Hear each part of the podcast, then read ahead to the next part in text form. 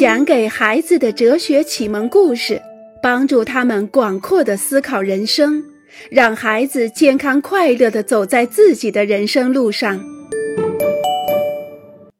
要为你自己骄傲。说到底，你难道不为自己感到骄傲吗？考试成功了，真是棒极了。我不明白为什么你不为自己骄傲，敢在公众面前这样讲话。太佩服你了！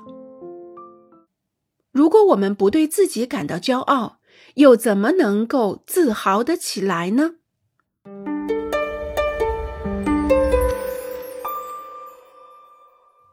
你应该感到羞耻。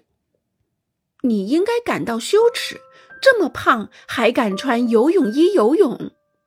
你应该感到羞耻，数学作业得了个零蛋。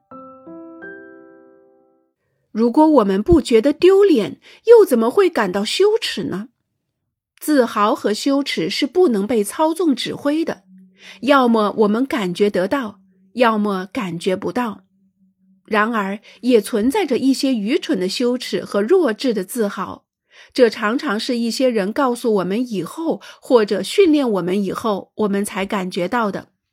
有一点儿是肯定的。人的羞耻感和自豪感是可以培养的，否则怎么解释有些男人为杀人感到自豪？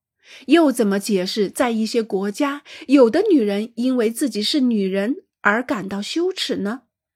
我们也可以有虚假错误的羞耻感和自豪感，我们可以相信这也是一些真实的感觉，即使这些感觉是由其他人移植在我们身上的。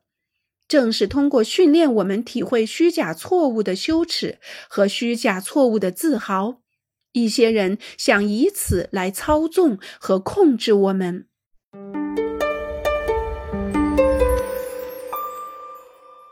你敢吗？菲利克斯很想鲁尔成为他的朋友，可是鲁尔从来不和他一起玩。从今年年初以来，鲁尔一次也没有邀请过他。这一切使菲利克斯感到很难过，他一直都在考虑着怎样才能得到鲁尔的友谊，送给他一些礼物。可是我没有足够的零花钱，菲利克斯想到，帮助他做作业，他并不需要我，他的成绩棒极了。借给他游戏盘，他什么都有。菲利克斯绞尽脑汁。我知道了，鲁尔认为我在班主任老师面前是一个胆小鬼，我要证明给他看我不是，他不会失望的。于是菲利克斯变成了一个爱起哄的学生，他在班主任老师的背后扔纸团，不停地大声讲话。他拒绝班主任老师请他去黑板前，他总是骂骂咧咧的，满口粗话。为此，每次课间休息的时候，他都被罚。所有这一切都是为了赢得鲁尔的欣赏。每一次当菲利克斯挑衅班主任老师的时候，他都要瞟一下鲁尔的反应。鲁尔终于意识到了。有一天早上，在操场上，他叫住了菲利克斯。菲利克斯心想，自己的计划成功了。你敢在班主任老师的座位上抹芥末酱吗？鲁尔问他。菲利克斯渴望鲁尔为他感到骄傲。现在鲁尔已经明白了菲利克斯的意图，他决定操纵菲利克斯。他向菲利克斯提出挑战。眼下，他只要求菲利克斯往班主任老师的座位上抹芥末酱。但是，也许有一天，他会叫菲利克斯去做一些更可怕的事情，而菲利克斯也可能随时准备去做。鲁尔最终会绝对的控制菲利克斯的。很显然，别人因我们而感到骄傲，这样的感觉总是令人舒畅的，就像感受到别人因我们而羞耻，总是让人感到难受一样。但是如果某个人想不惜一切代价而获得别人的欣赏，让别人为自己骄傲，如同菲利克斯那样，就有可能落入一些善于操纵别人的人的掌心之中。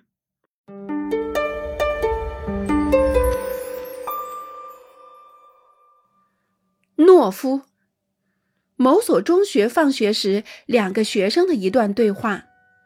有一个新来的，你知道他是谁吗？罗曼问艾玛。是的，他叫维克多。艾玛答道。你不觉得这是一个十足的懦夫吗？艾玛感到很意外。为什么？在操场上你没有看见吗？亚雷不停地说着恶毒的话，他甚至把维克多推到墙根，而维克多却没有做出任何反应。罗曼解释：“你知道，亚雷纯粹是一个粗野的人。”但是毕竟太过分了。要是我是维克多，我会感到丢人现眼，让别人如此对待自己，而且那么不懂得保护自己。晚上，在维克多家的一段对话，维克多正在电话上同以前中学的一个伙伴谈话。太荒唐了！在这所中学里，有一个家伙自称老大，他叫亚雷。今天早上，他向我巡视，用恶毒的语言侮辱我，抢走了我的足球，甚至企图把我顶在墙上。你没有让他冷静下来吗？这个伙伴问道。他知道维克多是他们整个地区里少年拳击冠军。没有，我当时非常恼火，差一点就把他打得粉碎。你想想，我能够成功的镇静下来。我感到格外自豪。可是别人呢？他们都看见了吗？他们会把你看成一个懦夫的。在电话上与维克多对话的伙伴说：“对了，这件事儿在学校传了个遍，到处都有人说维克多是一个懦夫，竟然让别人如此对待自己，他应该为此感到羞耻。”他本来是可以把亚雷打得一败涂地的，就像维克多所说的。这样的话，他就会成为一个明星，大家会都为他而骄傲。但是维克多却有勇气不去理睬别人将如何看待自己，接受不被大家所欣赏是需要勇气的。因为必须要有足够的勇气，才能对这种就别人而言的自豪或者羞耻不予理睬。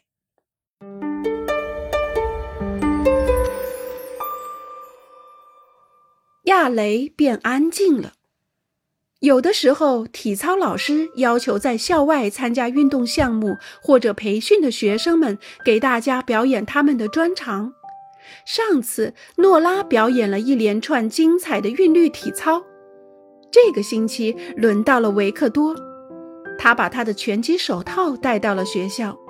由于这位老师也会一点拳击，所以他建议维克多和他一起在全班同学面前表演一段对打。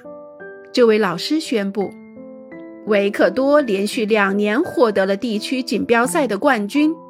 我们中学能够拥有这样一个少年拳击冠军，真是我们大家的荣幸。然后他转向维克多：“悠着点儿，这只是表演给大家看看。”从那天起，亚雷变得安静了。我们能够想象维克多心中的自豪，我们也看得清清楚楚。这种自豪感与那种在操场上与亚雷的对打后可能获得的自豪感有着本质的差别。